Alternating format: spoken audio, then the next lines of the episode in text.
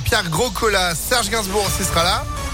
La météo, bien sûr, et puis l'info, Sandrine Ollier, bonjour. Bonjour Phil, bonjour à tous. À la une à Lyon, de la musique, de la danse, du théâtre et du cirque. Les Nuits de Fourvière font leur retour du 2 juin au 30 juillet prochain à Lyon. Pas de jauge dans le public, pas de restrictions sanitaires en vue. Le festival devrait retrouver sa fréquentation habituelle autour des 150 000 spectateurs. L'édition 2022, c'est aussi le grand retour des artistes internationaux, notamment euh, Patti Smith. La scène française sera elle aussi bien représentée Dominique Delorme, le directeur des Nuits de Fourvière, espère bien plus qu'un simple retour à la normale. J'espère que ça sera pas normal. J'espère que ça sera explosif.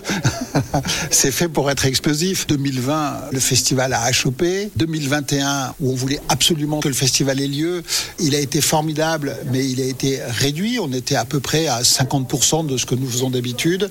2022, c'est un retour à la dimension normale du festival. Cette année, Calogero euh, revenait c'est la même chose avec euh, Mathieu Chédid, M, qui vient trois soirs. On aura Julien Clerc. Donc c'est une scène qui, de par ses concerts, est représentative de euh, la scène française, qu'elle soit euh, classique ou nouvelle, avec par exemple Juliette Armanet. La billetterie ouvrira le 15 mars, mardi prochain à midi.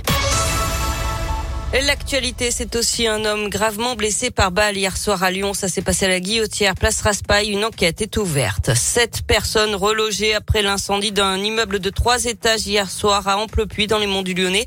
Les secours ont été appelés vers 20 heures. Aucun blessé n'est à déplorer.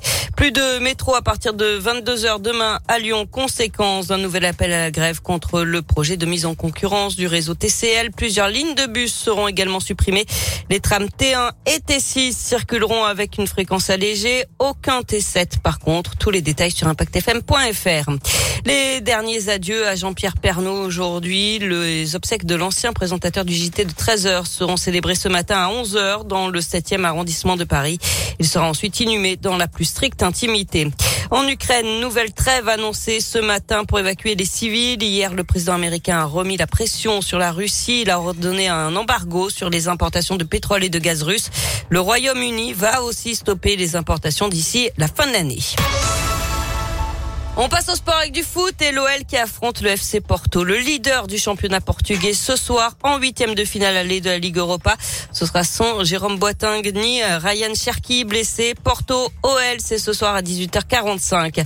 De la Ligue des Champions aussi, le PSG se déplace au Real Madrid ce soir en huitième de finale retour.